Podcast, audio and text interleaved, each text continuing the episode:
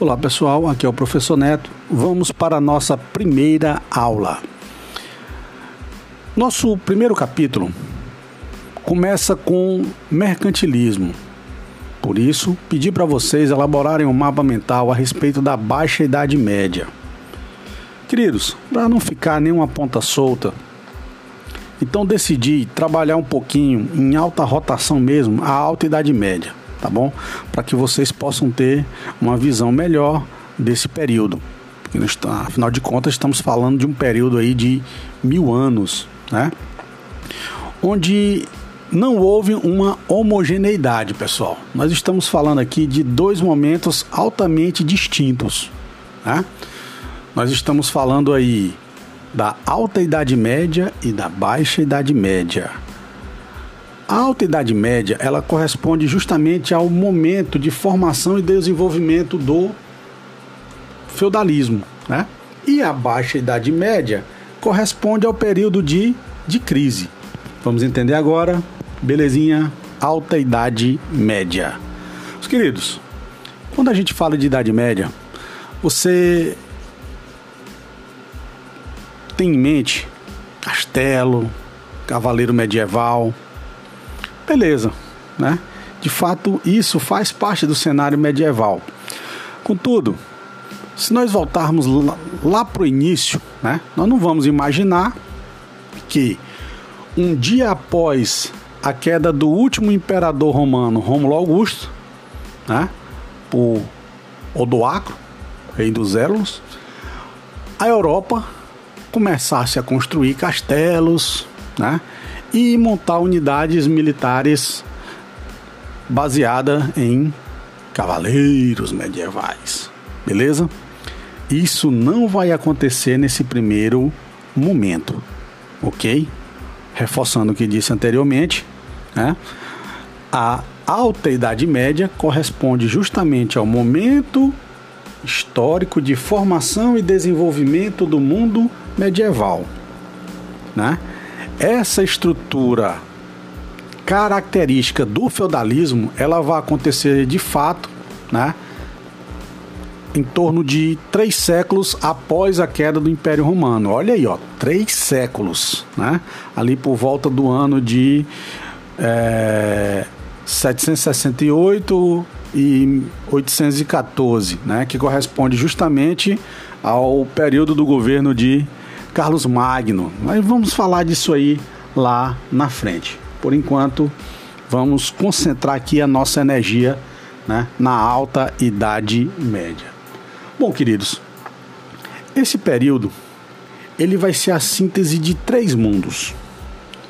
O mundo ainda do Império Romano, que vai exercer uma influência né, na formação né, das características do feudalismo, o mundo dos bárbaros germânicos, que também vai exercer uma grande influência, e da instituição que sobreviveu a toda essa situação né, de crise do Império Romano e que vai ser a instituição dominante durante a Idade Média, que foi quem?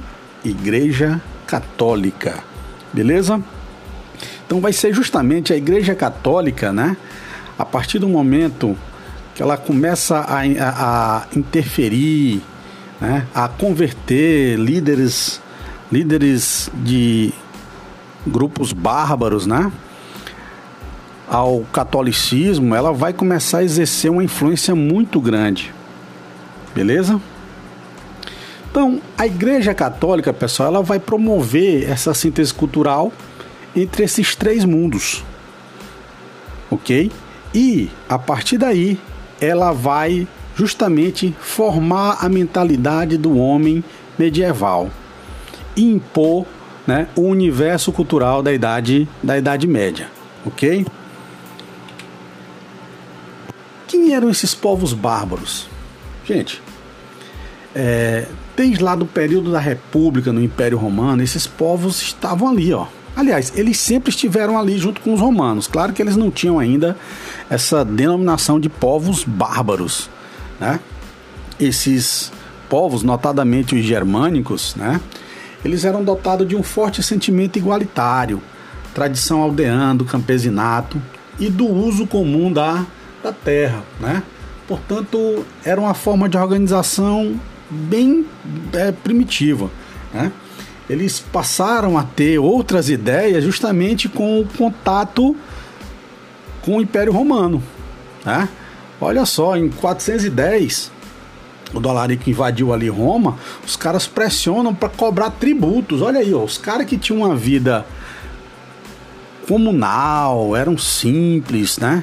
Pessoas que se tratavam de forma igualitária, agora não, já estavam cobrando tributos.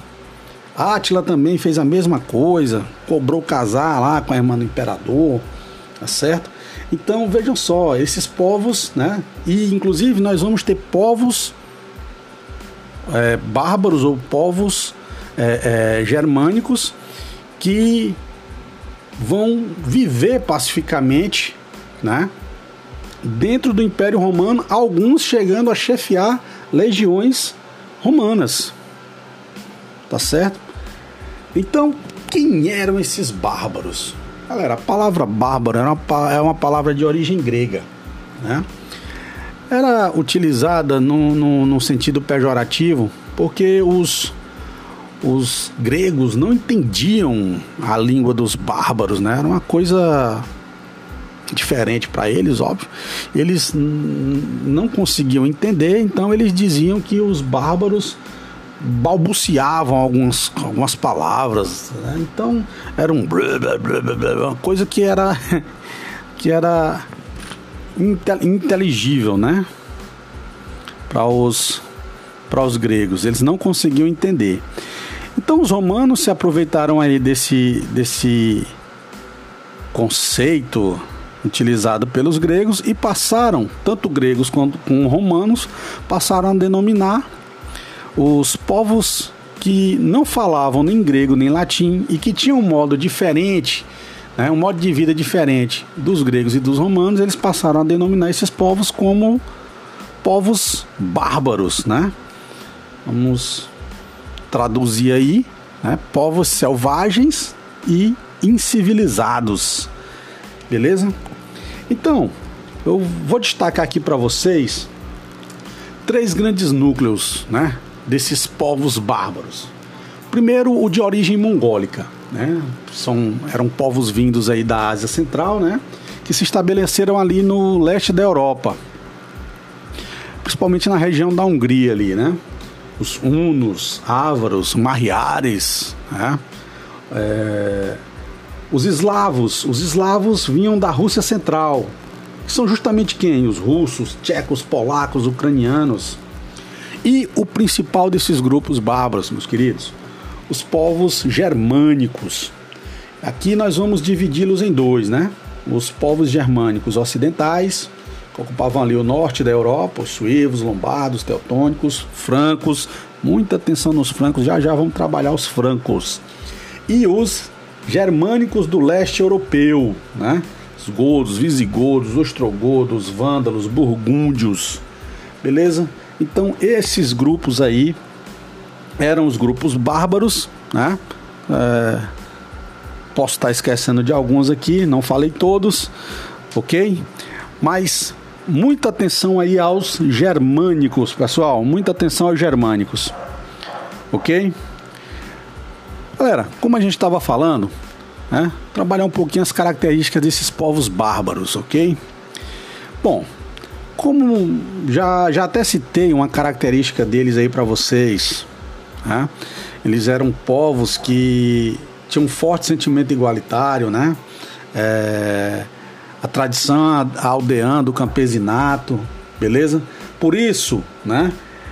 A economia deles era fortemente ligada à terra, a agricultura e o pastoreio.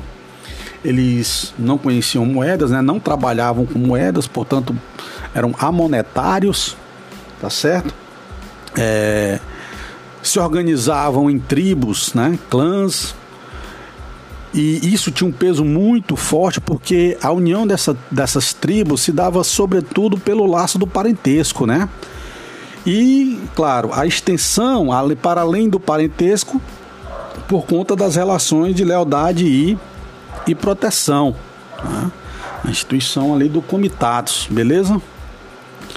Eles não utilizavam a escrita, beleza? É, então se pautavam de fato pela tradição oral, né? Ali os conhecimentos eram passados de forma oral, os costumes, as tradições, e isso vai impactar fortemente, né? O direito, sim, porque os bárbaros tinham direito. Não era o, o direito romano, mas era o direito chamado de direito consuetudinário, tá certo? Esse direito é fundamentado justamente nos costumes, na prática e no hábito. Ok, meus queridos? Bom, gente, esse foi o nosso primeiro post. Nosso próximo post vamos trabalhar é, a questão dos francos. Valeu? grande abraço. Tchau.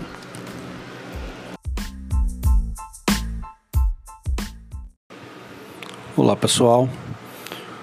No podcast anterior, nós falamos sobre os povos germânicos e como esses povos, né, com o fim do Império Romano, como eles começaram a se acomodar ali pela Europa, né? Não digo acomodar, eles começaram a se estabelecer no território europeu, ok? Então, entre os principais reinos surgidos nos domínios romanos, o mais importante para a formação e consolidação do feudalismo foi o franco, que vai ser justamente o assunto de hoje, beleza? Queridos, desde o século II, os francos vinham invadindo o Império Romano. Os francos deram muito trabalho para os romanos tá certo? Até que por volta ali do ano de 355, né, o imperador Juliano, mesmo com o império em crise, conseguiu dominá-los. E de certa forma fez um acerto ali com eles, né? Permitiu que eles habitassem né, uma região chamada de Gália, né, o norte da Gália, região que hoje faz parte ali do território da Bélgica, norte da França, Alemanha, parte da Itália, beleza? E não por coincidência, né? Os francos vão dar origem à França e também à Alemanha, né? A origem desses dois países está ligada ao aos francos. Belezinha? Outra curiosidade que eu queria falar aqui para vocês é justamente isso. Os meninos devem estar mais familiarizados, não que as meninas também não saibam, mas a título de curiosidade, a título de curiosidade é, você já se perguntou por que, que o símbolo da seleção francesa é um galo? Né? Bom, pessoal, aquele galozinho ali na, na, no símbolo da seleção francesa, né, no brasão da seleção francesa, ele recorda as origens gaulesas da nação, justamente por conta dos francos terem habitado a, a Gália. Beleza? Então, essa, esse foi o nosso primeiro fato curioso de hoje. Ok, meus queridos?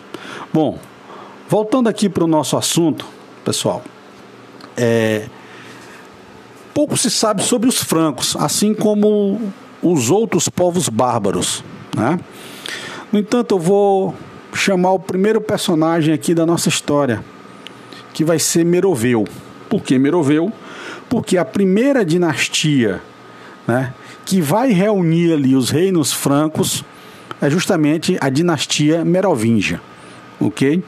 Meroveu foi um herói franco que lutou contra os hunos de Átila Tá certo? Os hunos eram uns povos bárbaros também, né? A gente até comentou no, podcast passado, ok? Mas foi Meroveu, professor, que iniciou essa dinastia? É, na realidade não, né? Foi em homenagem a ele.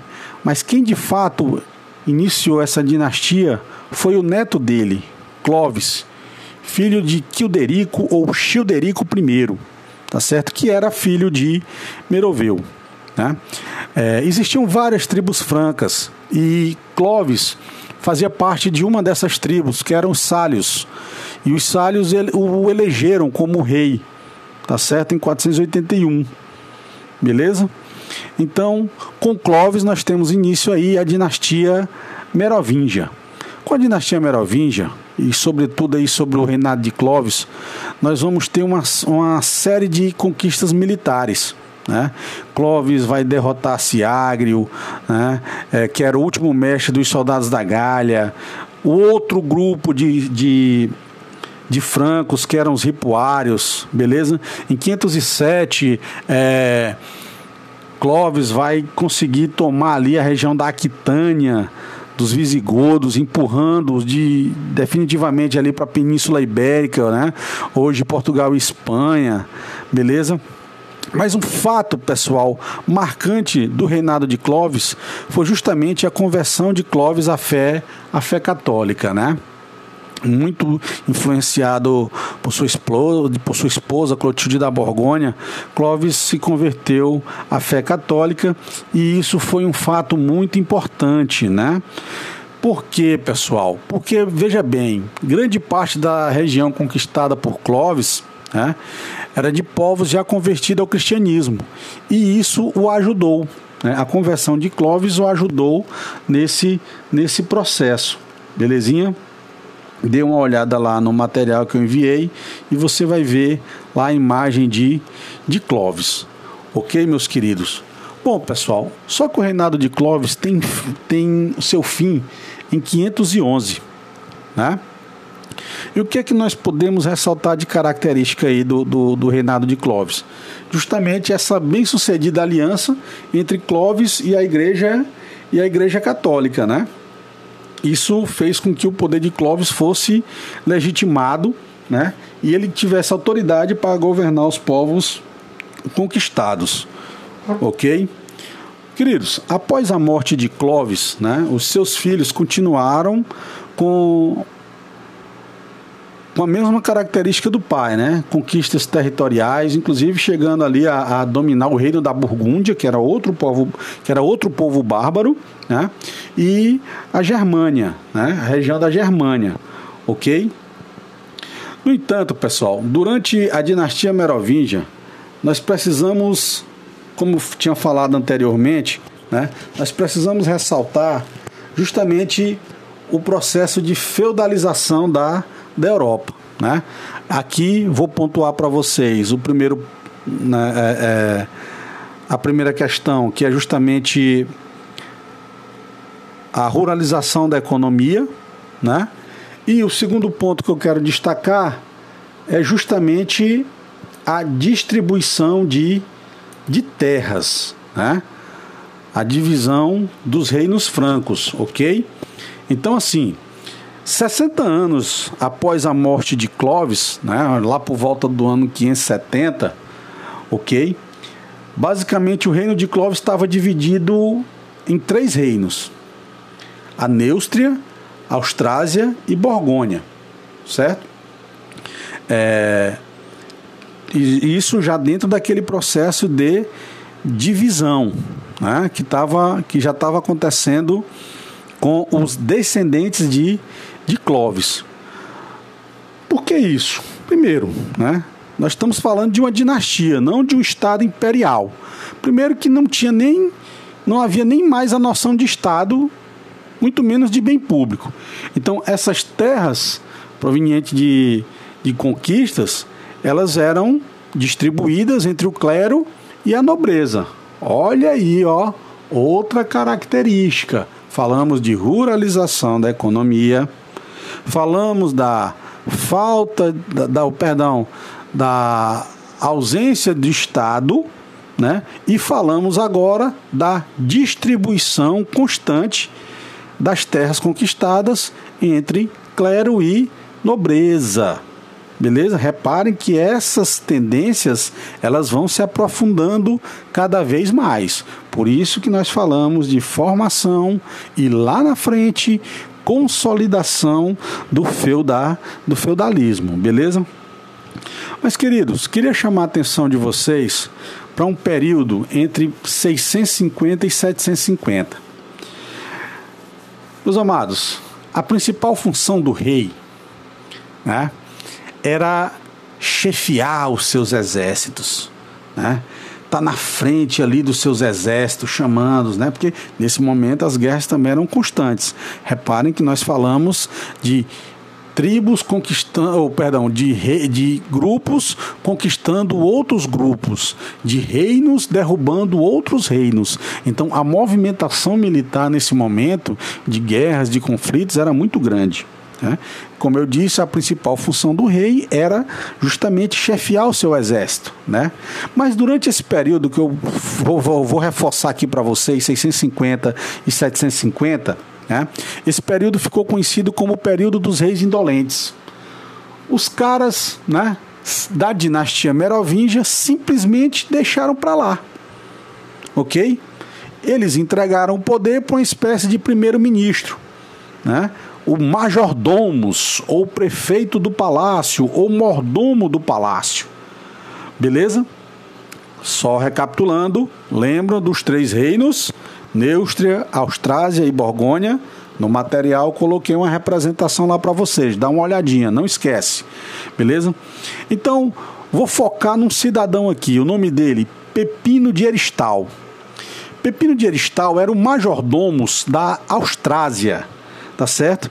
E através de Eristal, né, a Austrásia vai conquistar os outros dois reinos. Beleza? vai conquistar Neustria e a Borgonha. Isso dando muito prestígio para a figura do majordomos, beleza? Pepino de Aristal vai morrer e o poder vai passar para o filho dele, Carlos Martel. Né?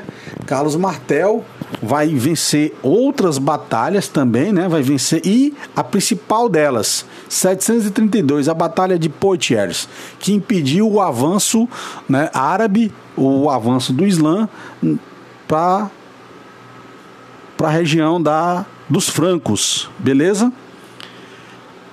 Bom, pessoal, Carlos Martel vai reforçar né, o poder da figura do majordomos e vai passar novamente o poder para o seu filho, Pipino, o breve. Esse cara é que eu queria chamar a atenção aqui de, de vocês, né? Por que Pipino breve?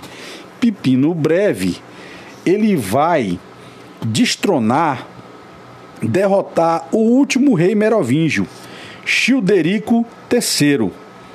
Beleza? E aí nós vamos ter o fim da dinastia merovingia. Belezinha? Show de bola. Certo? Bom, queridos, continuando aqui o nosso assunto. Professor, Pepino Breve fez tudo isso sozinho? Bom, militarmente sim. Contudo, ele contou com o apoio do Papa Estevão II Lembrem-se, lembrem-se, lembrem-se. Olha a igreja já exercendo o seu poder né, no período medieval. Ok?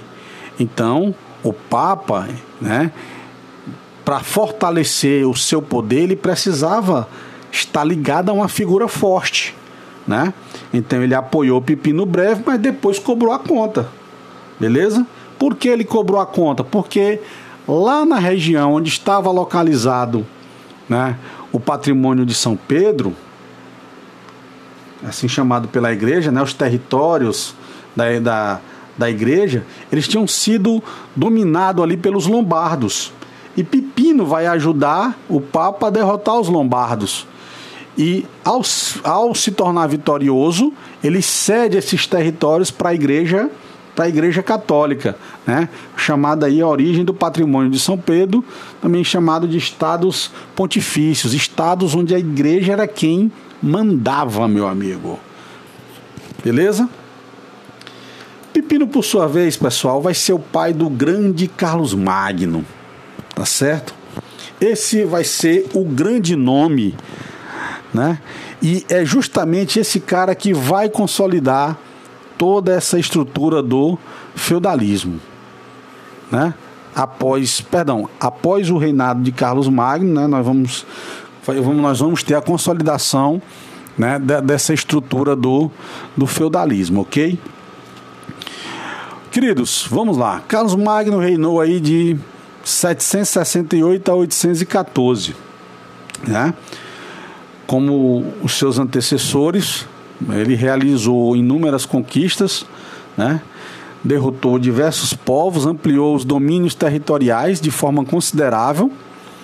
E para governar, para conseguir administrar esses domínios territoriais, né, ele teve e reforçar ao mesmo tempo o seu poder, né, ele teve que fazer né, um estreitamento dos laços de dependência justamente com a nobreza, né, que foi beneficiada por todo esse processo de conquistas, de forma que ele desmembrou, olha aí, ó, olha aí, escuta só, ele desmembrou o império em unidades administrativas. Professor, ele deu poder para esses duques, para esses marqueses, para esses condes? Sim, de certa forma, sim. Contudo, né, esses grupos prestavam obediência ao imperador. Certo? Ele não simplesmente entregou a terra para os duques, para os marqueses, para os condes, para os barões e deixou à vontade, não. Ok? Esses grupos eles deviam obediência né, ao imperador. Para isso, né, nós temos aqui a figura dos chamados missi dominici, tá certo? Os enviados do Senhor, os enviados do Senhor governante, tá certo? Era uma dupla, né, de fiscais formada por um bispo e por um leigo que estavam lá justamente para fiscalizar as ações de condes, né, de marqueses, ok? E assim, né, manter o imperador soberano, dono da situação, porque esses tinham que prestar conta ao, contas ao imperador, beleza? Bom, pessoal, ao mesmo tempo que Carlos Magno é, é, ampliava os domínios territoriais, né, ele utilizava também essas conquistas militares para expandir o cristianismo, tá certo? E justamente por conta disso, né? O, o, ele vai ser coroado pelo Papa Leão III como o novo imperador. Perdão, o imperador do novo Império Romano. Belezinha? O imperador do novo Império Romano no ano de 800. Ok, meus queridos? Jovens, outro, outra questão que eu devo pontuar aqui a respeito de Carlos Magno é justamente essa. No período onde a maioria esmagadora dos governantes, das pessoas, eram analfabetas, né? inclusive o próprio Carlos Magno, beleza, aprendeu é, a, a escrever e a ler já de forma tardia, mas aprendeu tá certo? Foi um cara que incentivou muito a instrução, né? Igrejas, catedrais, monastérios, né? Tudo isso servia para, né? É, é, serviam como escolas, tá certo? Lá né, nessas escolas eram, era ensinado gramática, retórica, dialética, aritmética, geometria, música, beleza? É, nós vamos também ter a, a valorização aí da, da ação dos monges copistas, no sentido de preservar diversas obras da antiguidade né, greco-romana, porque monges copistas, porque eles copiavam, eles reproduziam, né? Lembre-se, a imprensa só vai surgir muito tempo depois, a máquina de imprimir. Então, essas obras, elas foram, elas continuaram vivas pelas mãos né, desses monges, tá certo?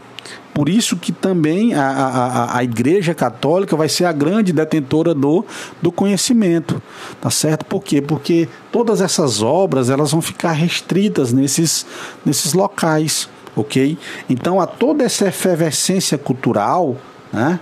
a toda essa valorização da arte, da instrução, do conhecimento, esse período também ficou conhecido como Renascimento Carolíngio. Tudo bem, meus queridos? Bom, pessoal, já vamos agora para a nossa parte final, né? Depois da morte de Carlos Magno em 814, assumiu o filho dele, Luís, o, o Piedoso, né? É, Luís governou de 814 a 841, tá certo? É, foi muito complicada a, a, a, esse período que Luís passou no Império, né, como governante, porque é, ele enfrentou rebeliões, enfrentou guerras civis, questões familiares, tirava um filho para botar outro, primeiro casamento, segundo casamento, enfim, foi muito complicado né, o, o, o reinado de Luís ou Piedoso. Tanto é que é, depois da sua morte, né, o, o, os domínios de Carlos Magno, que foram conquistas de Carlos Magno, eles foram divididos entre seus três filhos: Carlos o Calvo, Lotário e Luís o Germânico. Tá certo? É, e é justamente nos domínios de Carlos o Calvo, né, que alguns consideram como o primeiro rei da França, é, na literatura também consideram Clovis o primeiro rei, mas enfim, como eu disse para vocês, aqui já é, é, é, me reportando a origem da, da França, tá certo? Oficialmente, a origem da França está ligada a um cidadão chamado Hugo Capeto, né, dinastia Capetinja, mas isso vai ficar para um outro, um outro momento, tá? Então, meus queridos, vamos lá para as considerações finais, né? Bom, a partir, a partir daí, né, a partir dessa divisão no Tratado de Verdun de 843, pessoal, nós vamos ter um amplo processo de descentralização política, sobretudo na parte francesa, né? Sobretudo na, na onde Carlos o Calvo, é, é, a parte que foi destinada a Carlos o Calvo. Né? Houve uma descentralização política, tanto é que quando a gente fala de feudalismo, na França a gente diz que o feudalismo lá foi chamado feudalismo raiz, né? Tá certo? No, no, no, no sentido, no verdadeiro sentido da palavra, ok? É, a solidificação da vassalagem, beleza? Aqui vocês lembram né, da relação de suzerania e, e vassalagem. O suzerano, aquele que doa o benefício. O vassalo, aquele que recebe o benefício em troca de lealdade, tá certo? É, a dependência jurídica e social do servo. Beleza? Aqui nós vamos ter de fato a consolidação da figura do servo, porque nós tínhamos outras figuras, ok? mas todo mundo agora vai ser transformado em servo, né? Fora o servo, nós tínhamos os, os o vilão, né? Beleza? Nós vamos ter também o fortalecimento da nobreza militar. Beleza, meus queridos? Por quê? Porque ainda faltava ou faltavam as últimas invasões bárbaras ali no século IX, beleza? Que foram a dos vikings e magiares, beleza? Queridos, no próximo podcast vou trabalhar em altas pinceladas com vocês, né? As contradições do feudalismo, o renascimento urbano e comercial. Valeu, um grande abraço.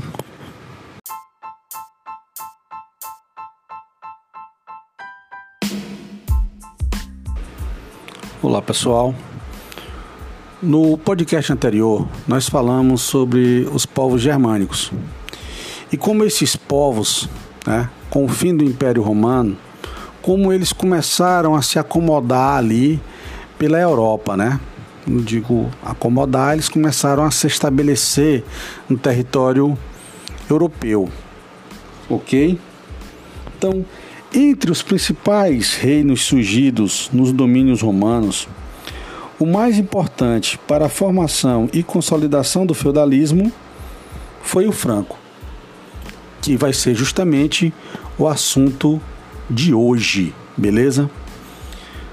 Queridos, desde o século II, os francos vinham invadindo o Império Romano. Os francos deram muito trabalho para os romanos, tá certo?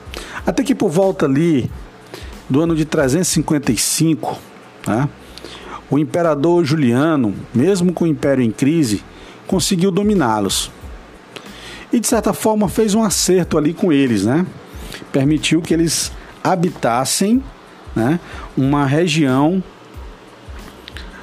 chamada de Gália, né, o norte da Gália, região que hoje faz parte ali do território da Bélgica, o norte da França, Alemanha, parte da Itália, beleza?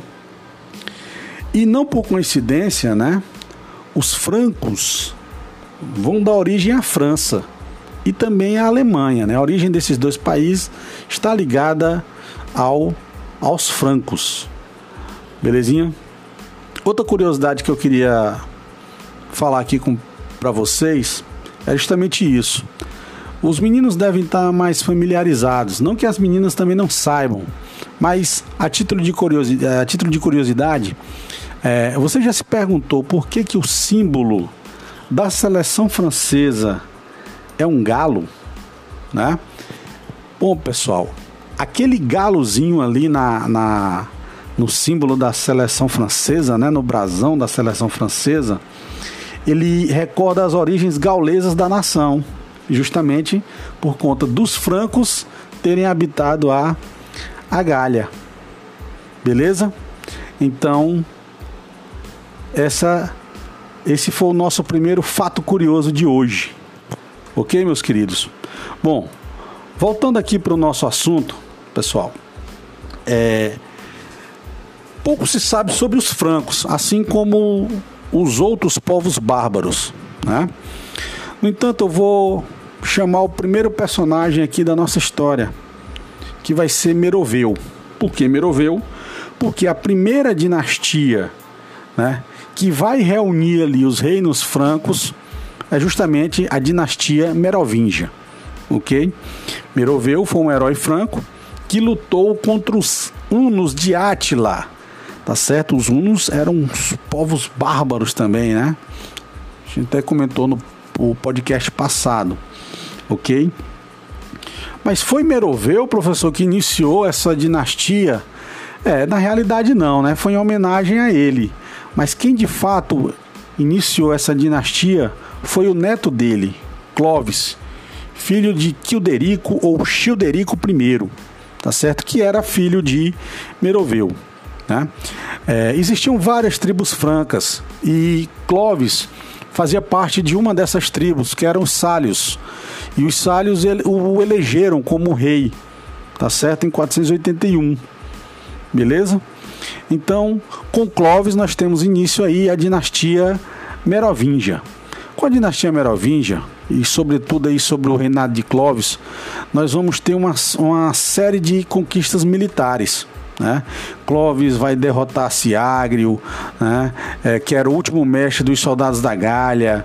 O outro grupo de, de, de francos, que eram os ripuários, beleza? Em 507, é, Clovis vai conseguir tomar ali a região da Aquitânia, dos visigodos, empurrando-os de, definitivamente ali para a Península Ibérica, né? Hoje Portugal e Espanha, beleza? Mas um fato, pessoal, marcante do reinado de Clovis foi justamente a conversão de Clovis à fé, à fé católica, né? Muito influenciado por sua esposa, por sua esposa Clotilde da Borgonha, Clovis se converteu à fé católica e isso foi um fato muito importante, né? Por quê, pessoal? Porque, veja bem, grande parte da região conquistada por Clovis né, era de povos já convertidos ao cristianismo e isso o ajudou. Né? A conversão de Clovis o ajudou nesse, nesse processo. Belezinha? Dê uma olhada lá no material que eu enviei e você vai ver lá a imagem de, de Clovis. Ok, meus queridos? Bom, pessoal, só que o reinado de Clovis tem, tem seu fim em 511, né? E o que é que nós podemos ressaltar de característica aí do, do, do reinado de Clovis? Justamente essa bem-sucedida aliança entre Clovis e a igreja e a igreja católica, né? Isso fez com que o poder de Clovis fosse legitimado, né? E ele tivesse autoridade para governar os povos conquistados, ok? Queridos, após a morte de Clovis, né, os seus filhos continuaram com com a mesma característica do pai, né? Conquistas territoriais, inclusive chegando ali a, a, dominar o reino da Burgúndia, que era outro povo, que era outro povo bárbaro, né? E a Germânia, né? A região da Germânia, ok? No entanto, pessoal, durante a dinastia Merovingia, nós precisamos, como tinha falado anteriormente, né? Nós precisamos ressaltar justamente o processo de feudalização da da Europa. Né?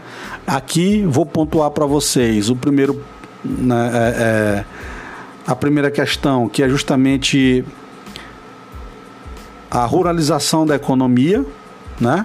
E o segundo ponto que eu quero destacar é justamente a distribuição de, de terras, né? A divisão dos reinos francos, ok? Então, assim, 60 anos após a morte de Clovis, né, lá por volta do ano 570, ok? Basicamente o reino de Clovis estava dividido em três reinos: a Neustria, Austrásia e Borgônia, certo? É, isso já dentro daquele processo de divisão, né, que, tava, que já estava acontecendo com os descendentes de de Clovis. Por que isso? Primeiro, né? Nós estamos falando de uma dinastia, não de um estado imperial. Primeiro que não tinha nem não havia nem mais a noção de estado, muito menos de bem público. Então, essas terras provenientes de, de conquistas, elas eram distribuídas entre o clero e a nobreza. Olha aí, ó, outra característica. Falamos de ruralização da economia, falamos da falta, da, da perdão, da ausência de Estado, né? E falamos agora da distribuição constante das terras conquistadas entre clero e nobreza. Beleza? Reparem que essas tendências elas vão se aprofundando cada vez mais. Por isso que nós falamos de formação e lá na frente consolidação do, do feudalismo, beleza? Mas, queridos, queria chamar a atenção de vocês para um período entre 650 e 750. Meus amados, a principal função do rei né, era chefiar os seus exércitos, né? Tá na frente ali dos seus exércitos, chamando, né? Porque nesse momento as guerras também eram constantes. Reparem que nós falamos de tribos conquistando, ou, perdão, de, de grupos conquistando outros grupos, de reinos derrubando outros reinos. Então a movimentação militar nesse momento de guerras, de conflitos era muito grande. Né? Como eu disse, a principal função do rei era justamente chefiar o seu exército. Né? Mas durante esse período que eu vou, vou, vou reforçar aqui para vocês, 650 e 750, né? esse período ficou conhecido como o período dos reis indolentes. Os caras né, da dinastia Merovingia simplesmente deixaram para lá. Ok? Eles entregaram o poder para uma espécie de primeiro-ministro. Né? O majordomos, ou prefeito do palácio, ou mordomo do palácio. Beleza? Só recapitulando, lembram dos três reinos: Neustria, Austrásia e Borgônia. No material coloquei uma representação lá para vocês, dá uma olhadinha, não esquece. Beleza? Então, vou focar num cidadão aqui, o nome dele, Pepino de Eristal. Pepino de Eristal era o majordomos da Austrásia tá certo? E através de Pipim de Eristal, né, a Austrásia vai conquistar os outros dois reinos. Beleza? Vai conquistar Neustria e a, a Borgônia. Isso dando muito prestígio para a figura do majordomos, beleza? Pepino de Aristal vai morrer e o poder vai passar para o filho dele, Carlos Martel, né? Carlos Martel vai vencer outras batalhas também, né? Vai vencer e a principal delas, 732, a batalha de Poitiers, que impediu o avanço, né, árabe, o avanço do Islã para para a região da dos francos, beleza? Bom, pessoal, Carlos Martel vai reforçar né, o poder da figura do majordomos e vai passar novamente o poder para o seu filho, Pipino, o breve. Esse cara é que eu queria chamar a atenção aqui de, de vocês, né? Por que Pipino breve? Pipino breve, ele vai destronar, derrotar o último rei merovingio, Childerico III. Beleza? E aí nós vamos ter o fim da dinastia merovingia. Belezinha? Show de bola. Certo? Bom, queridos, continuando aqui o nosso assunto. Professor, Pipino Breve fez tudo isso sozinho? Bom, militarmente sim. Contudo, ele contou com o apoio do Papa Estevão II. Lembrem-se, lembrem-se, lembrem-se. Olha a igreja já exercendo o seu poder né, no período medieval. Ok? Então, o Papa, né, para fortalecer o seu poder, ele precisava estar ligado a uma figura forte, né? Então ele apoiou o Pepino Breve, mas depois cobrou a conta, beleza? Por que ele cobrou a conta? Porque lá na região onde estava localizado, né, o patrimônio de São Pedro, assim chamado pela igreja, né, os territórios da, da, da igreja, eles tinham sido dominados ali pelos lombardos. E Pipino vai ajudar o Papa a derrotar os lombardos. E ao, ao se tornar vitorioso, ele cede esses territórios para a igreja para a Igreja Católica, né? chamada aí a origem do patrimônio de São Pedro, também chamado de estados pontifícios, estados onde a igreja era quem mandava, meu amigo. Beleza? Pipino, por sua vez, pessoal, vai ser o pai do grande Carlos Magno tá certo? Esse vai ser o grande nome, né? E é justamente esse cara que vai consolidar toda essa estrutura do feudalismo, né? Após, perdão, após o reinado de Carlos Magno, né, nós vamos, nós vamos ter a consolidação né, dessa estrutura do, do feudalismo, ok? Queridos, vamos lá. Carlos Magno reinou aí de 768 a 814, né? Como os seus antecessores, ele realizou inúmeras conquistas, né? Derrotou diversos povos, ampliou os domínios territoriais de forma considerável e para governar, para conseguir administrar esses domínios territoriais, né, ele teve e reforçar ao mesmo tempo o seu poder, né, ele teve que fazer né, um estreitamento dos laços de dependência justamente com a nobreza, né, que foi beneficiada por todo esse processo de conquistas, de forma que ele desmembrou, olha aí, ó, olha aí, escuta só, ele desmembrou o império em unidades administrativas. Professor, ele deu poder para esses duques, para esses marqueses, para esses condes? Sim, de certa forma, sim. Contudo, né, esses grupos prestavam obediência ao imperador, certo? Ele não simplesmente entregou a terra para os duques, para os marqueses, para os condes, para os barões e deixou à vontade, não porque esses grupos eles deviam obediência né, ao imperador.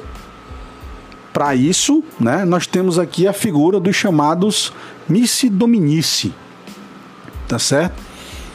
Os enviados do Senhor, os enviados do Senhor governante, tá certo? Era uma dupla né, de fiscais formada por um bispo, por um leigo que estavam lá justamente para fiscalizar as ações de condes, né, de marqueses, ok?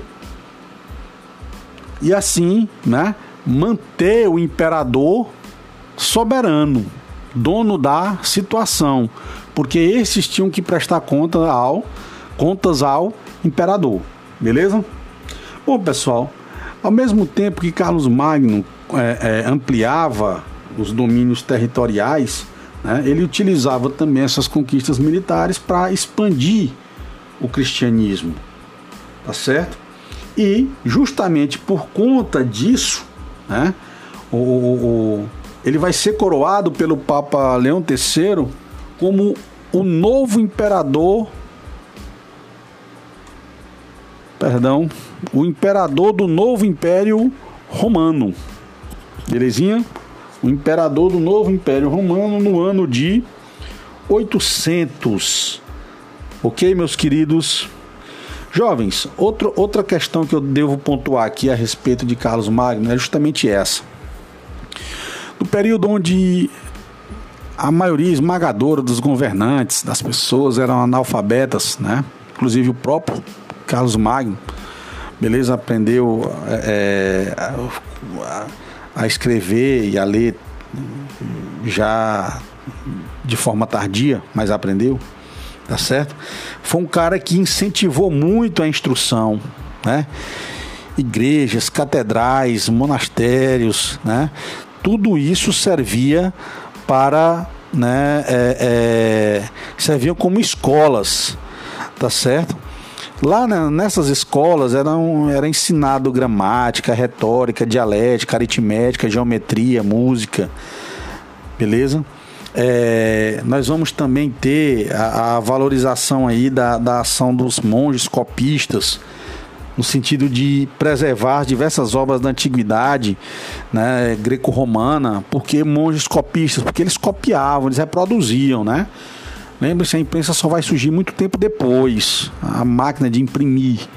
Então, essas obras, elas foram, elas continuaram vivas pelas mãos, né, desses monges, tá certo? Por isso que também a, a, a Igreja Católica vai ser a grande detentora do, do conhecimento, tá certo? Por quê? Porque todas essas obras elas vão ficar restritas nesses, nesses locais, ok? Então, a toda essa efervescência cultural, né? a toda essa valorização da arte, da instrução, do conhecimento, esse período também ficou conhecido como Renascimento Carolíngio. Tudo bem, meus queridos? Bom, pessoal, já vamos agora para a nossa parte final, né? Depois da morte de Carlos Magno em 814, assumiu o filho dele, Luís o, o Piedoso, né? É, Luís governou de 814 a, a 841, tá certo? É, foi muito complicada a, a, a, esse período que Luís passou no Império, né, como governante, porque é, ele enfrentou rebeliões, enfrentou guerras civis, questões familiares, tirava um filho para botar outro, primeiro casamento, segundo casamento, enfim, foi muito complicado né, o, o, o reinado de Luís ou Piedoso.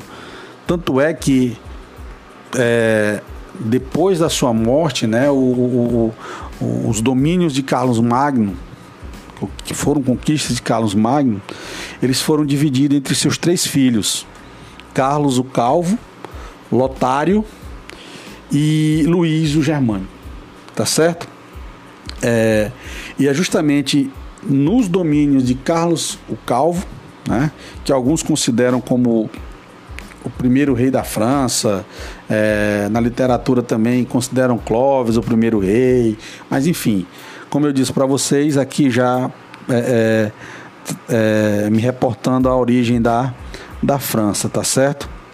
Oficialmente, a origem da França está ligada a um cidadão chamado Hugo Capeto, né, dinastia Capetinja, mas isso vai ficar para um outro, um outro momento, tá? Então, meus queridos, vamos lá para as considerações finais, né? Bom, a partir, a partir daí, né? A partir dessa divisão no Tratado de Verdun de 843, pessoal, nós vamos ter um amplo processo de descentralização política, sobretudo na parte francesa, né? Sobretudo na, na onde Carlos o Calvo, é, é, a parte que foi destinada a Carlos o Calvo. Né? Houve uma descentralização política, tanto é que quando a gente fala de feudalismo, na França a gente diz que o feudalismo lá foi chamado feudalismo raiz, né? Tá certo? No, no, no, no sentido, no verdadeiro sentido da palavra, ok? É, a solidificação da vassalagem, beleza? Aqui vocês lembram né, da relação de suzerania e, e vassalagem. O suzerano, aquele que doa o benefício. O vassalo, aquele que recebe o benefício em troca de lealdade, tá certo? É, a dependência jurídica e social do servo. Beleza? Aqui nós vamos ter de fato a consolidação da figura do servo, porque nós tínhamos outras figuras ok? Mas todo mundo agora vai ser transformado em servo, né? Fora o servo, nós tínhamos os, os o vilão, né? Beleza? Nós vamos ter também o fortalecimento da nobreza militar. Beleza, meus queridos? Por quê? Porque ainda faltava ou faltavam as últimas invasões bárbaras ali no século IX, beleza? Que foram a dos vikings e magiares, beleza? Queridos, no próximo podcast vou trabalhar em altas pinceladas com vocês, né? As contradições do feudalismo, renascimento urbano e comercial. Valeu, um grande abraço.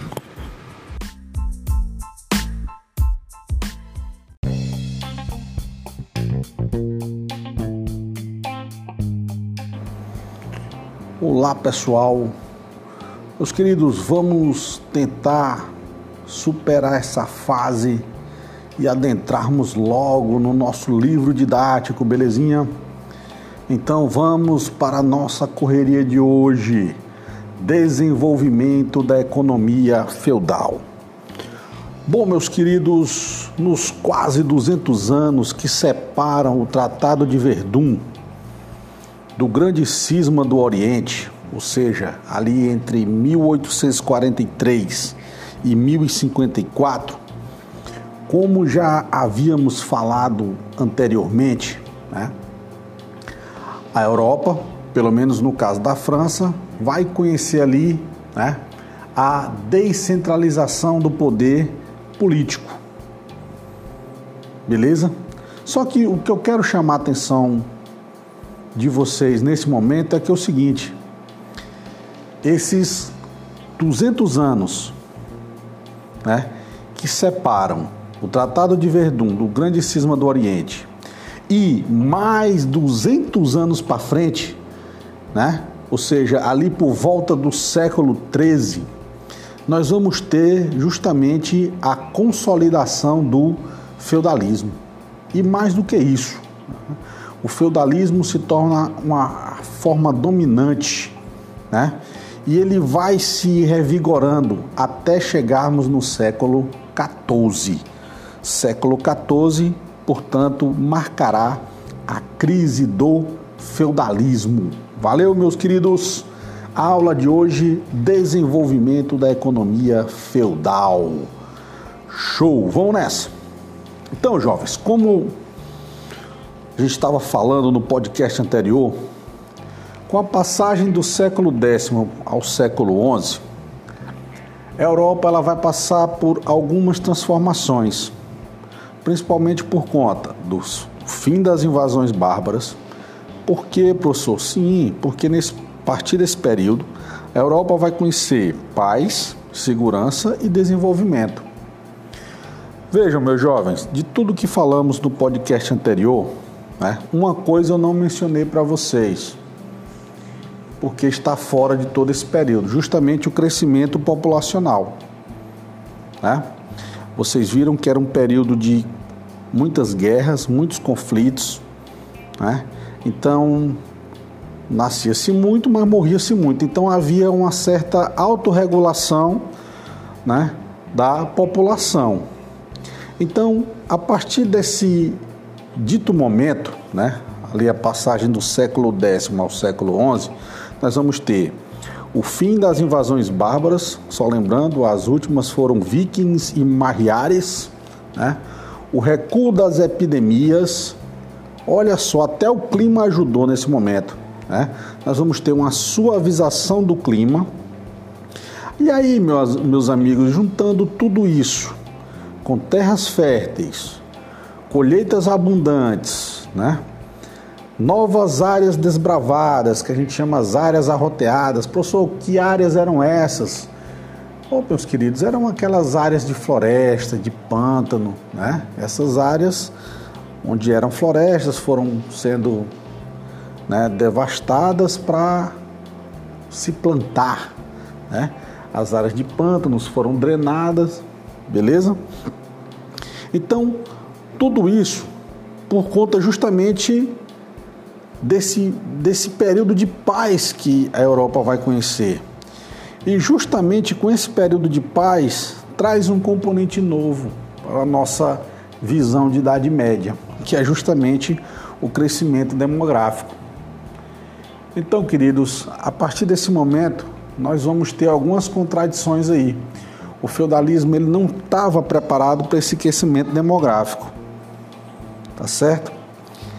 Então, a partir desse momento, justamente para tentar acompanhar esse crescimento demográfico, né, algumas medidas vão ser tomadas. Né, no, por exemplo, no campo, nós vamos ter inúmeros avanços técnicos. Né?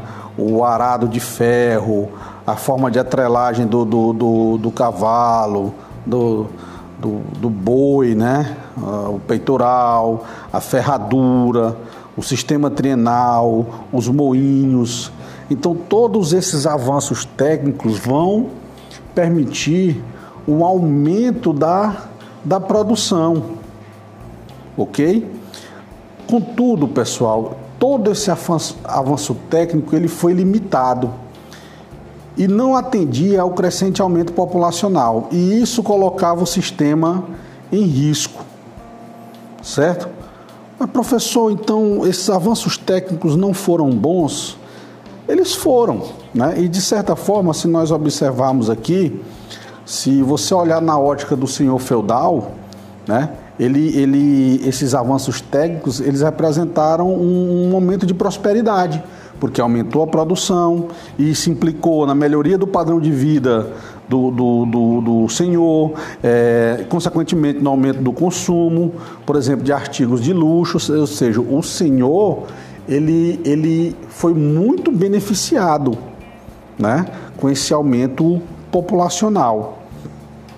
E aí vem, vem, vem a questão que não quer calar. Né? E por que, que esses avanços eles foram limitados? Por que, que eles não foram além? Porque veja, pessoal, o, o grande responsável por esses avanços técnicos foram os servos, né? Só que por mais que o servo produzisse, né? Ele nunca abandonava sua condição de servo. Então, para ele, a grosso modo, né? Tanto faz na época produzir uma tonelada com 100 quilos. A situação de servo dele continuaria a mesma. Então, no caso, ele só teria mais trabalho, né? Ele só teria mais trabalho. Contudo, meus queridos, esse excedente populacional ele vai implicar, né, em dois novos elementos. Vamos já chegar nele. Por quê? O que fazer com esse excedente populacional? Bom, nós tínhamos aqui três alternativas.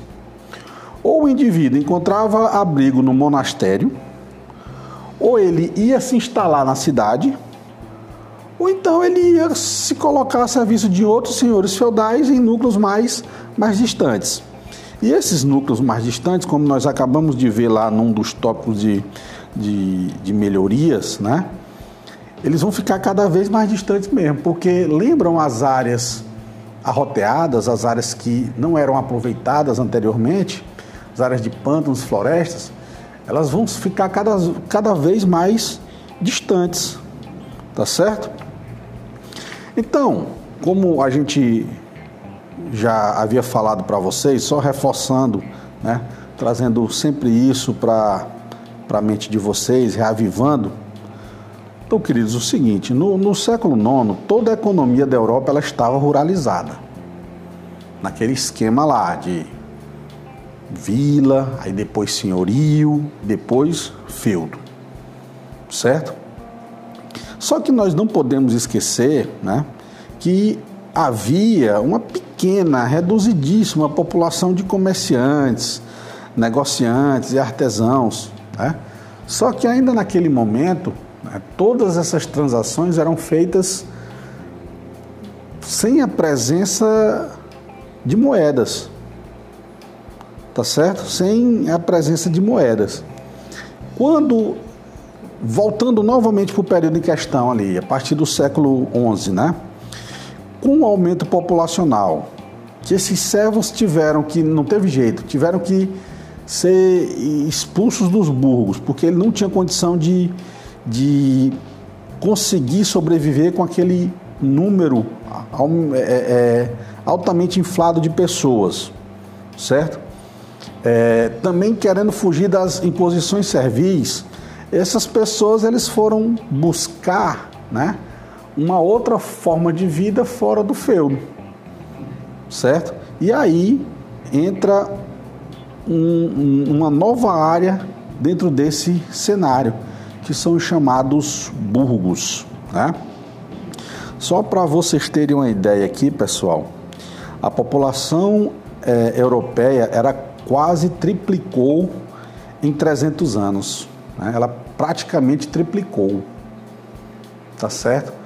nos primeiro, no primeiro um século e meio aí, ela dobrou. Certo? Então, meus queridos, a partir de agora, renascimento das cidades e do comércio, tá bom? Então, jovens, a partir da Baixa Idade Média, as cidades tiveram um papel redefinido. Né? Só lembrando, lá na época do Império Romano, as cidades, né, eram centros administrativos, militares, religiosos. Só que agora, na Idade Média, na Baixa Idade Média, elas vão ser centros comerciais. Então a função da cidade ela está bem definida agora na Baixa Idade Média, certo? As cidades medievais elas tiveram origem justamente na aglomeração de mercadores, como eu acabei de falar para vocês, essas pessoas se aglomeravam ali nos arredores né, dos castelos e mosteiros. Né? Era uma área aberta, mais próxima, né? perdão, fora do muro, mais próxima do muro. Por que, professor? Ora, é, é, o que, que contribuía para a instalação de um burgo? A facilidade de acesso às rotas importantes, o sistema defensivo que protegesse as mercadorias, o mercador não queria perder sua mercadoria. Então ele tinha que ficar próximo ali, caso acontecesse alguma coisa, ele juntava sua mercadoriazinha e ó, pum, entrava nos muros, ali entrava ali no, no castelo, né? Ficava protegido pelos, pelos muros. E também a clientela local, né? O, o senhor né, muito, muito rico, ele atraía né, mais, mais mercadores, tá certo? Professor, e o papel do senhor feudal? Ele estava vendo tudo isso aí acontecer, ele permitia? Sim, sim. O senhor feudal ele foi mudando, ele foi mudando a sua percepção. E se você reparar, pessoal, lá no senhorio, né, o senhor feudal entendeu que ele, que ele que ele definiu ali o seu papel porque ele queria viver de renda, certo? E agora, ele permitindo que essas áreas nos arredores do castelo virassem pontos de comércio, né? Ele lucrava, lucrava como professor? Ora, ele cobrava impostos ali, certo? Então o senhor feudal ele mudou a sua visão e permitiu a instalação, mesmo porque ele lucrava com a, com a atividade, né? Ele cobrava os, os impostos. Só para você ter uma ideia, com o tempo a coisa ficou tão, tão é, é, é lucrativa que o próprio senhor ele passou a cunhar moedas derreteu mesmo suas joias e passou a cunhar, a cunhar moedas. Só que isso era bom para o senhor feudal. Né? para o comerciante era, um, era, era complicado. Por que, professor, que era complicado? Porque, veja bem, cada feudo tinha sua moeda. A moeda de um feudo não valia no outro. Então, supostamente, um, um, um, mercador só tinha riqueza naquele feudo, ele só vendia ali, tá certo? E aí, pessoal, tá a origem justamente dessas transações, né? Dessas transações monetárias. A gente vai, a gente vai falar é, é, disso ao longo do nosso, ao longo do nosso, do nosso, da nossa abordagem durante o ano aí, tá bom? Agora vamos focar aqui que a gente precisa dar uma, uma adiantada. Tá ok? Então, meus queridos, é, só para vocês terem uma ideia aqui, ó.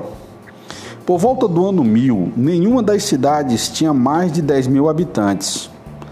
200 anos depois, olha aí, ó, 200 anos depois, então por volta ali de 1200, né? E aí eu vou chamar a atenção para vocês para a quarta cruzada, chamada Cruzada Bandida. Foi a cruzada comercial, a cruzada que abriu o Mediterrâneo para, o, o, o, o comércio, né? novamente com o Oriente, através ali de Veneza. Né? Essa cruzada foi financiada por mercadores venezianos, né? e eles dominaram ali Zara e Constantinopla. Então observem aí, meus queridos, 200 anos após aí esses a virada do século, né? As cidades italianas de Milão, Florença e Gênova e Veneza tinham mais de 100 mil habitantes. Ou seja, a Itália passa a ser né, o grande núcleo desse renascimento urbano, ok? Por quê, professor? É porque, assim, fora da Itália, o, lo o local mais próximo ali em termos de habitantes é, vai, ser, vai ser Paris, tá certo? Então, meus queridos, nós estamos falando aí de um, de um, de um de um período muito longo também, né, de aproximadamente três séculos, onde esses movimentos dos, dos burgos aí, eles foram se fortalecendo. Né? O comércio nessas regiões foi ganhando uma importância muito grande, até que né, vão se converter justamente em dois movimentos, os chamados movimentos comunais. Né? Perdão, os movimentos comunais, né, eles vão se converter em duas formas de, de se tornar aquela região autônoma. Primeiro, através da carta de franquia, onde os comerciantes né, que se formaram ali, que cresceram aos nos arredores daqueles burgos, eles compravam a chamada carta de franquia, ou seja, só em, traduzindo aqui em miúdos, eles asseguravam a autonomia política e administrativa ou seja, eles retiravam a figura do senhor feudal do contexto. E quem passava a administrar ali a, a comuna, né, eram, eram eles, tá certo? E a outra forma, quando o senhor não queria vender ali o, o seu feudo, era a guerra. Né? Partia para a luta e conseguia ali a, a independência, tá bom? Então, meus jovens, a partir do século XIV, perdão, durante todo esse período aí, que vai ali do século XI até o século XIV, nós vamos ter toda essa movimentação acontecendo na Europa.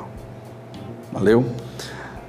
No próximo podcast, nós vamos falar sobre a, a monarquia, a formação da monarquia nacional como eu disse para vocês, nós vamos abordar só Portugal. Ok? Só Portugal. Um grande abraço. Valeu.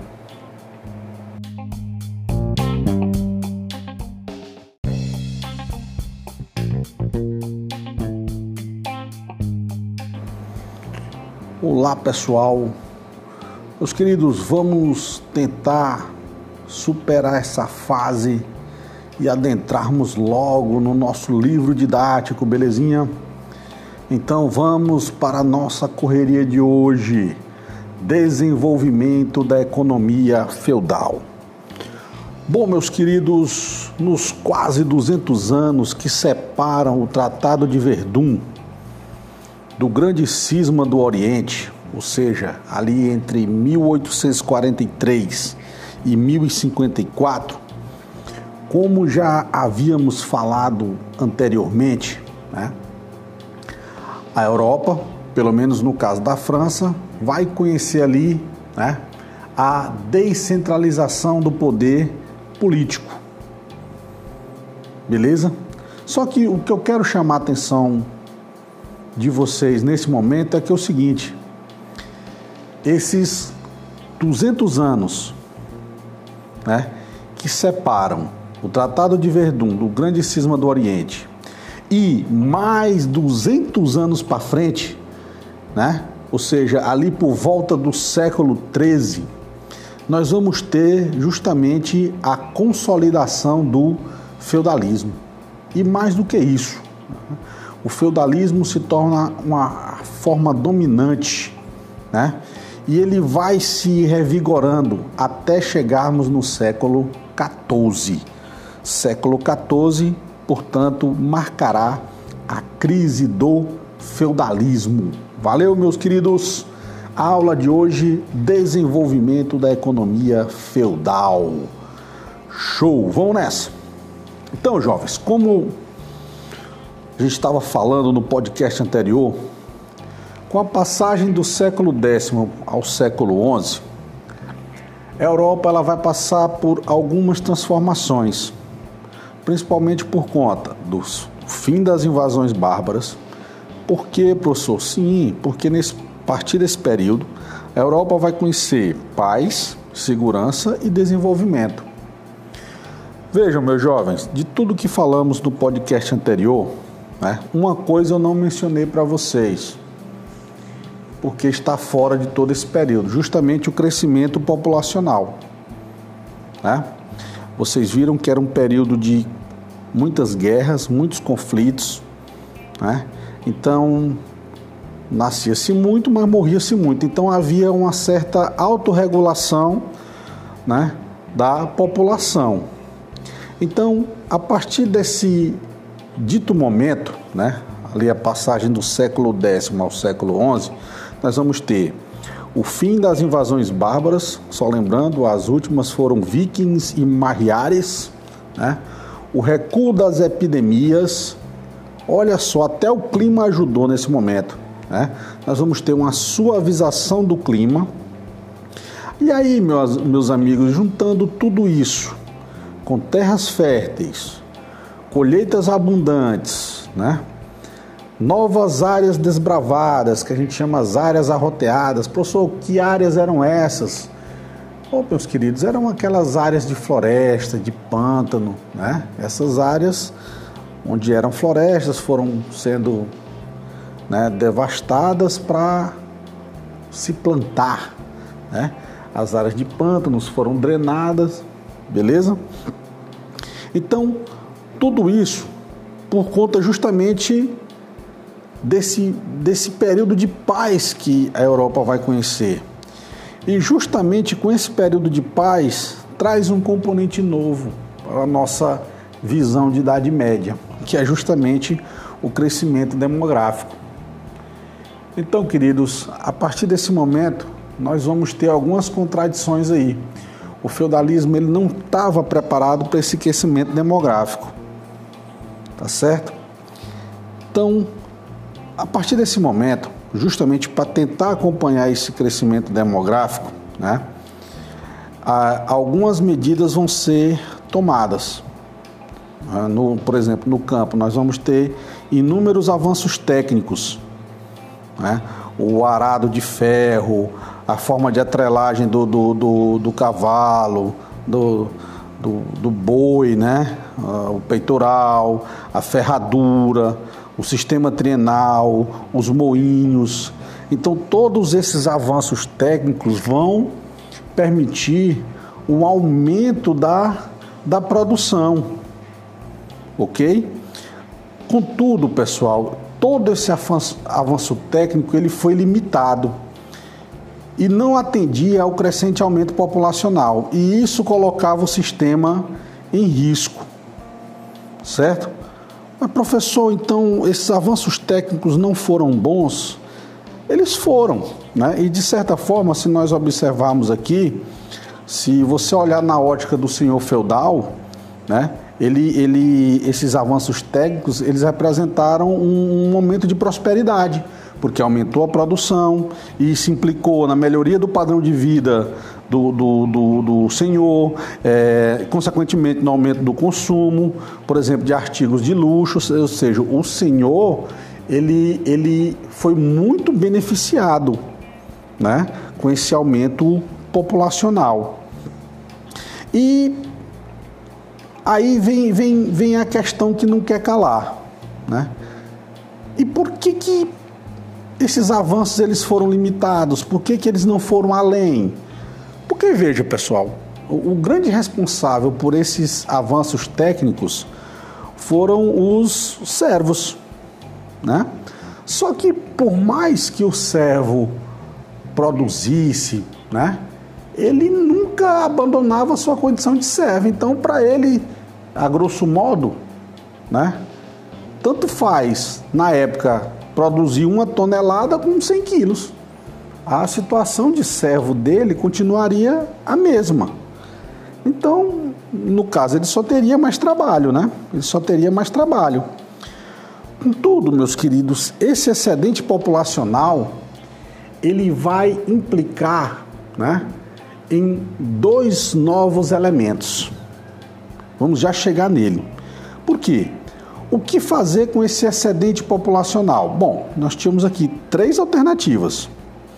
Ou o indivíduo encontrava abrigo no monastério, ou ele ia se instalar na cidade, ou então ele ia se colocar a serviço de outros senhores feudais em núcleos mais, mais distantes. E esses núcleos mais distantes, como nós acabamos de ver lá num dos tópicos de, de, de melhorias, né? eles vão ficar cada vez mais distantes mesmo, porque lembram as áreas arroteadas, as áreas que não eram aproveitadas anteriormente, as áreas de pântanos, florestas, elas vão ficar cada, cada vez mais distantes, tá certo? Então, como a gente já havia falado para vocês, só reforçando, né, trazendo sempre isso para a mente de vocês, reavivando. Então, queridos, o seguinte: no, no século IX, toda a economia da Europa ela estava ruralizada, naquele esquema lá de vila, aí depois senhorio, depois feudo. Certo? Só que nós não podemos esquecer né, que havia uma pequena, reduzidíssima população de comerciantes, negociantes e artesãos. Né? Só que ainda naquele momento, né, todas essas transações eram feitas sem a presença de moedas tá certo? Sem a presença de moedas. Quando, voltando novamente para o período em questão ali, a partir do século XI, né? Com o aumento populacional, que esses servos tiveram que, não teve jeito, tiveram que ser expulsos dos burgos, porque ele não tinha condição de, de conseguir sobreviver com aquele número é, é, altamente inflado de pessoas, certo? É, também querendo fugir das imposições servis, essas pessoas eles foram buscar né, uma outra forma de vida fora do feudo, certo? E aí entra um, uma nova área dentro desse cenário, que são os chamados burgos. Né? Só para vocês terem uma ideia aqui, pessoal, a população é, europeia era quase triplicou em 300 anos. Né? Ela praticamente triplicou. Tá certo? Nos primeiro, no primeiro um século e meio aí, ela dobrou. Certo? Então, meus queridos, a partir de agora, renascimento das cidades e do comércio. Tá bom? Então, jovens, a partir da Baixa Idade Média, as cidades tiveram um papel redefinido. Né? Só lembrando, lá na época do Império Romano, as cidades né, eram centros administrativos, militares, religiosos. Só que agora, na Idade Média, na Baixa Idade Média, elas vão ser centros comerciais. Então a função da cidade ela está bem definida agora na Baixa Idade Média, certo? As cidades medievais elas tiveram origem justamente na aglomeração de mercadores. Como eu acabei de falar para vocês, essas pessoas se aglomeravam ali nos arredores né, dos castelos e mosteiros. Né? Era uma área aberta, mais próxima, né? perdão, fora do muro, mais próxima do muro. Por que, professor? Ora, é, é, o que, que contribuía para a instalação de um burgo? A facilidade de acesso às rotas importantes, o sistema defensivo que protegesse as mercadorias, o mercador não queria perder sua mercadoria, então ele tinha que ficar próximo ali, caso acontecesse alguma coisa, ele juntava sua mercadoriazinha e ó, pum, entrava nos muros, ali entrava ali no, no castelo, né? Ficava protegido pelos, pelos muros. E também a clientela local, né? O senhor né, muito, muito rico, ele atraía né, mais, mais mercadores, tá certo? Professor, e o papel do senhor feudal? Ele estava vendo tudo isso aí acontecer, ele permitia? Sim, sim. O senhor feudal ele foi mudando, ele foi mudando a sua percepção. E se você reparar, pessoal, lá no senhorio, né, o senhor feudal entendeu que ele, que, ele, que ele definiu ali o seu papel porque ele queria viver de renda, certo? E agora, ele permitindo que essas áreas nos arredores do castelo virassem pontos de comércio, né? Ele lucrava, lucrava como professor? Ora, ele cobrava impostos ali, certo? Então o senhor feudal ele mudou a sua visão e permitiu a instalação, mesmo porque ele lucrava com a, com a atividade, né? Ele cobrava os, os impostos. Só para você ter uma ideia, com o tempo a coisa ficou tão, tão é, é, é lucrativa que o próprio Senhor ele passou a cunhar moedas. Derreteu mesmo suas joias e passou a cunhar, a cunhar moedas. Só que isso era bom para o senhor feudal. Né? Para o comerciante era, um, era, era complicado. Por que, professor, que era complicado? Porque veja bem, cada feudo tinha sua moeda. A moeda de um feudo não valia no outro. Então, supostamente, um, um, um, mercador só tinha riqueza naquele feudo, ele só vendia ali, tá certo? E aí, pessoal, tá a origem justamente dessas transações, né? Dessas transações monetárias. A gente vai, a gente vai falar é, é, disso ao longo do nosso, ao longo do nosso, do nosso, da nossa abordagem durante o ano aí, tá bom? Agora vamos focar aqui que a gente precisa dar uma, uma adiantada. Tá ok? Então, meus queridos, é, só para vocês terem uma ideia aqui, ó. Por volta do ano 1000, nenhuma das cidades tinha mais de 10 mil habitantes. 200 anos depois, olha aí, ó, 200 anos depois, então por volta ali de 1200, né? E aí eu vou chamar a atenção para vocês para a quarta cruzada, chamada Cruzada Bandida. Foi a cruzada comercial, a cruzada que abriu o Mediterrâneo para, o, o, o, o comércio, né? novamente com o Oriente, através ali de Veneza. Né? Essa cruzada foi financiada por mercadores venezianos, né? e eles dominaram ali Zara e Constantinopla. Então observem aí, meus queridos, 200 anos após aí esses a virada do século, né? As cidades italianas de Milão, Florença Gênova e Veneza tinham mais de 100 mil habitantes. Ou seja, a Itália passa a ser né, o grande núcleo desse renascimento urbano, ok? Por quê, professor? É porque, assim, fora da Itália, o, lo o local mais próximo ali em termos de habitantes é, vai, ser, vai ser Paris, tá certo? Então, meus queridos, nós estamos falando aí de um, de um, de um, de um período muito longo também, né? de aproximadamente três séculos, onde esses movimentos dos, dos burgos aí, eles foram se fortalecendo. Né? O comércio nessas regiões foi ganhando uma importância muito grande, até que né, vão se converter justamente em dois movimentos, os chamados movimentos comunais. Né?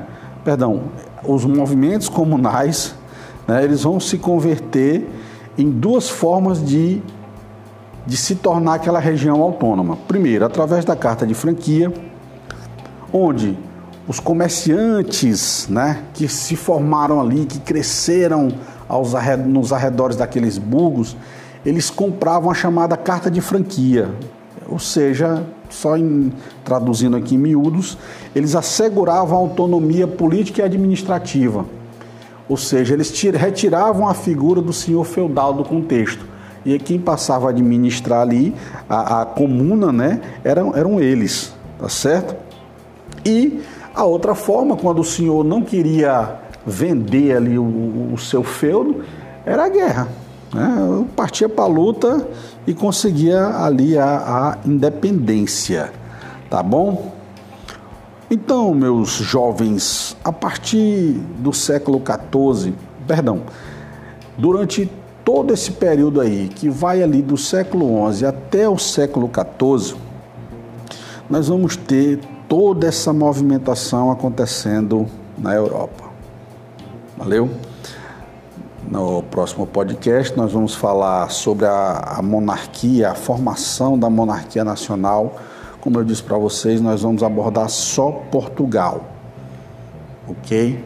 Só Portugal. Um grande abraço. Valeu!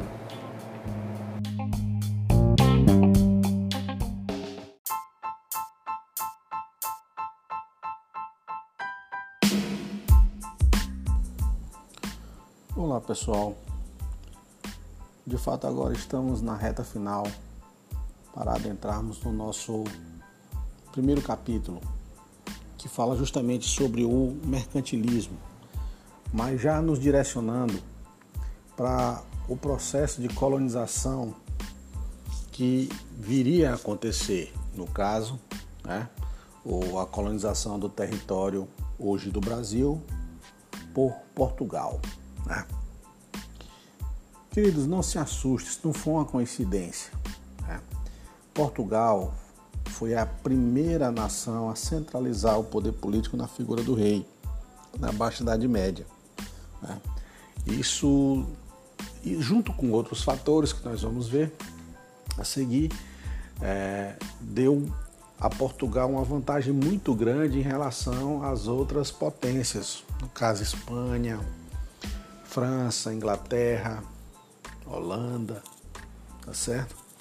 Então, como a gente acabou de falar, né? não por coincidência, tudo isso aconteceu com Portugal, ok? Por isso, o assunto do nosso podcast de hoje é justamente a centralização do poder político em Portugal. Não vou voltar muito no tempo, pessoal, porque a gente precisa dar uma agilizada, mas só para refrescar a memória de vocês, o processo de centralização política de Portugal e também da Espanha né, estão dentro do contexto das chamadas guerras de reconquista, certo? É, depois você dá uma olhadinha e você vai entender todo esse processo, ok? Bom, gente, a monarquia portuguesa ela foi fundada em 1139. Só um detalhe, esse ano de 1139 foi justamente o ano que Portugal se torna independente do Reino de Leão. Tá certo? Poxa, professor, não estou entendendo. Bom, deixa eu te explicar então. É, o, o, o, o processo de independência de fato de Portugal só vai ser reconhecido 40 anos depois, em 1179, pelo Papa Alexandre III. Estamos falando de um reino cristão, portanto, precisava do reconhecimento do, do Papa, ok? Isso vai acontecer em 1179. Queridos, contudo, nós não podemos esquecer da figura de Dom Afonso Henriques, né? ou Dom Afonso I, o primeiro rei de Portugal, Dom Afonso I, conquistador, fundador da dinastia de Borgonha, que governará Portugal até 1383. Ok, meus queridos? Por que eu estou reforçando isso? Você vai entender a partir de agora. Né? Então, pela forma como, como conquistou sua independência, né?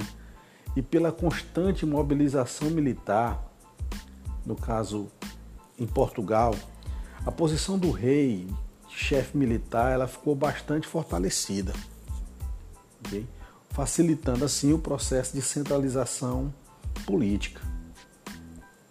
Não é à toa, pessoal, que esse caráter, né, por conta dessa grande mobilização, pelas lutas pela independência, né, tenha colocado o rei em evidência. Né? Então, um pouco diferente do que vai acontecer nas outras nações, né? o que ajudou o rei a se tornar uma figura fortalecida foi justamente né, a sua figura comandando esses, esses, essas batalhas, ok? Tanto é né, que o, o, o, feudalismo português, né, ele foi, eu, já tinha até chamado a atenção de você nesse sentido, né, dizendo assim, olha, o feudalismo ele, ele, não foi um processo uniforme durante é, em toda a Europa. Nós vamos ter o caso aí do feudalismo é, é, da sua forma clássica, que foi como aconteceu na França, mas agora eu vou dar um, um outro modelo de feudalismo que foi o que aconteceu em, em Portugal. Né? Então esse feudalismo português ele, ele, ele, ele teve condições peculiares. Por exemplo, né? a terra, que era o, grande objeto, né? o grande objeto de desejo. Beleza? No caso de Portugal, a terra ela não trazia para quem recebia delegações de poder em caráter hereditário. Estão entendendo o que é isso? O indivíduo ele tinha a posse da terra, mas o rei, né? Ele poderia revogar a posse dessa terra. Tá certo?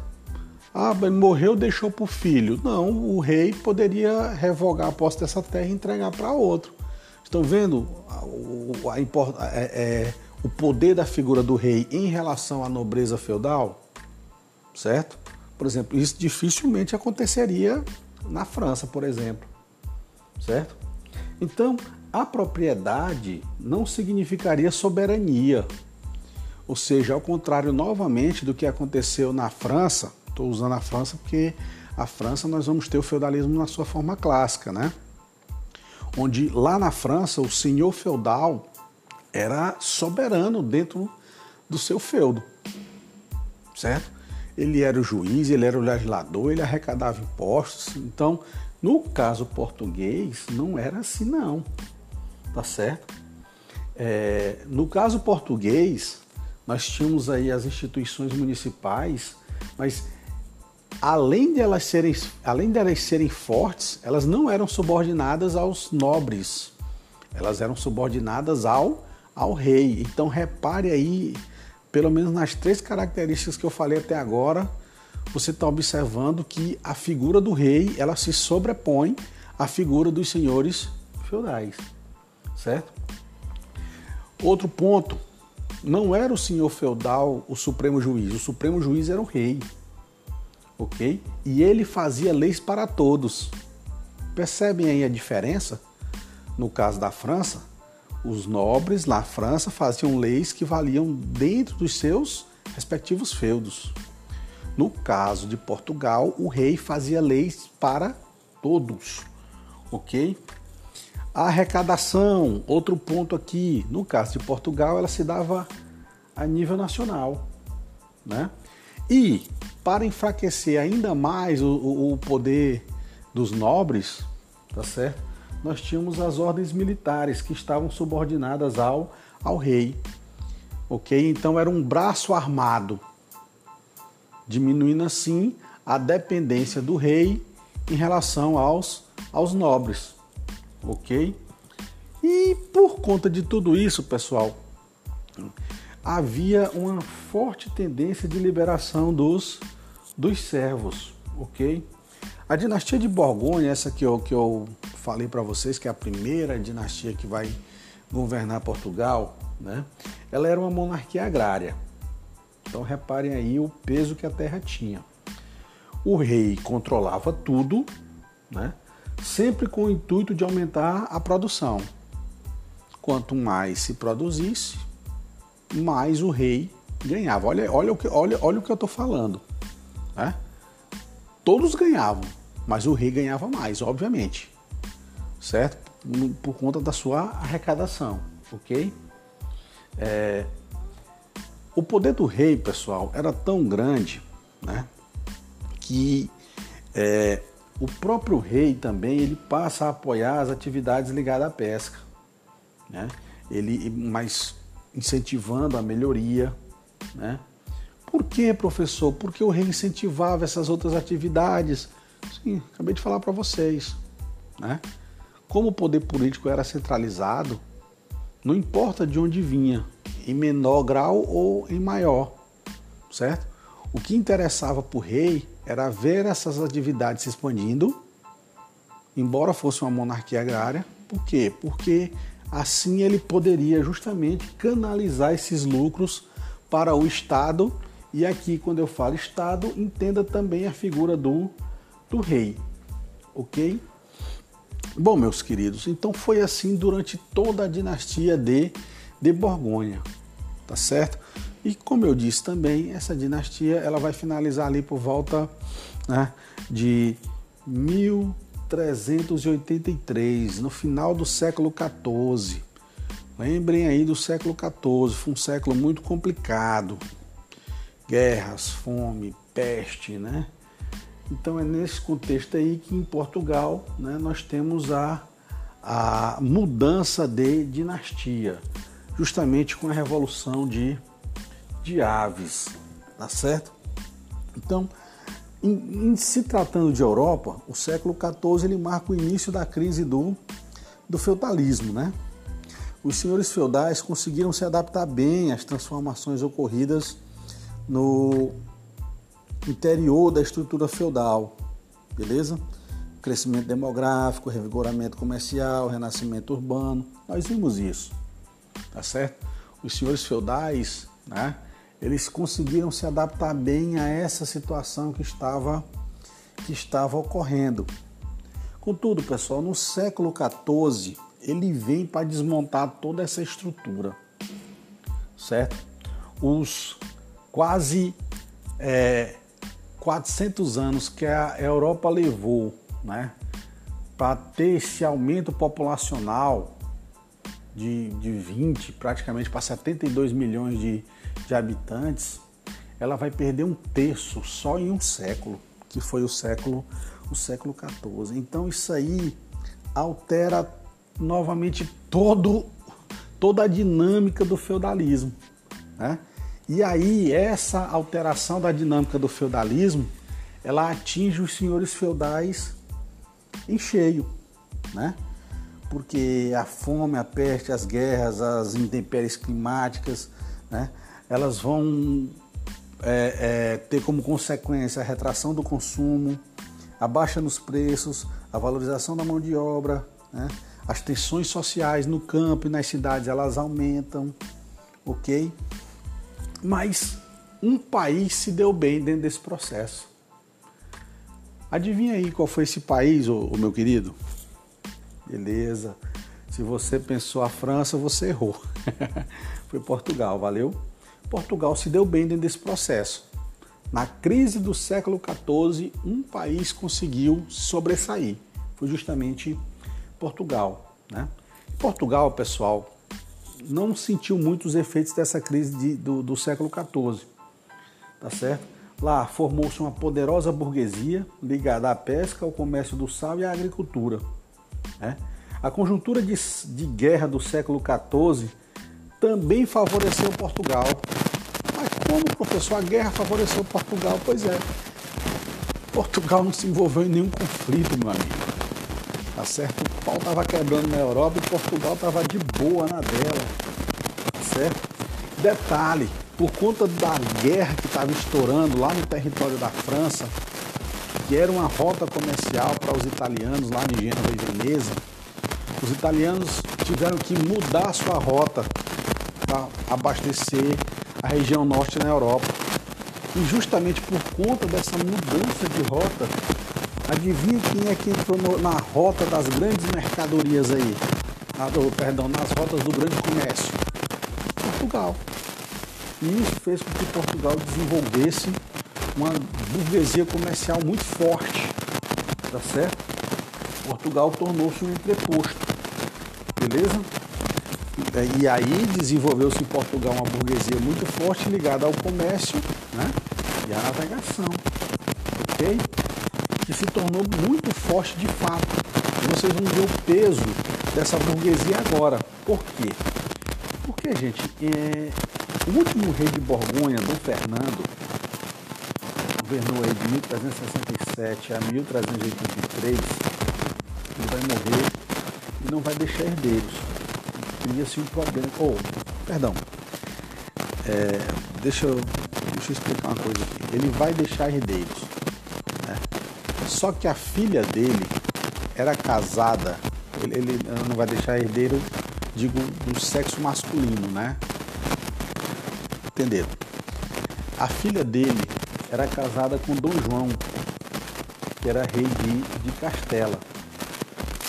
E Dom João representava ali, dentro daquele contexto, uma, uma, uma nobreza feudal decadente, certo?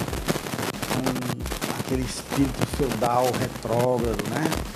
E como eu acabei de falar para vocês, Portugal já estava em outro nível, certo? Então repare aqui, imagine aí é, essa conjuntura que eu vou desenhar aqui para vocês.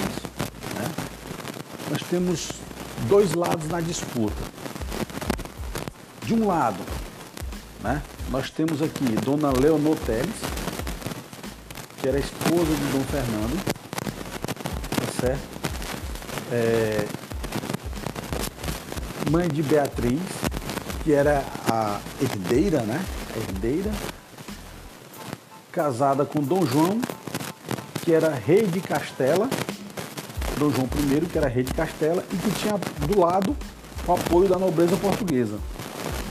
Do outro lado, nós tínhamos o filho bastardo do pai de Dom Fernando, também chamado de Dom João, tá certo? Apoiado pela burguesia e pelo povo, que não via com bons olhos justamente esse fortalecimento da nobreza portuguesa.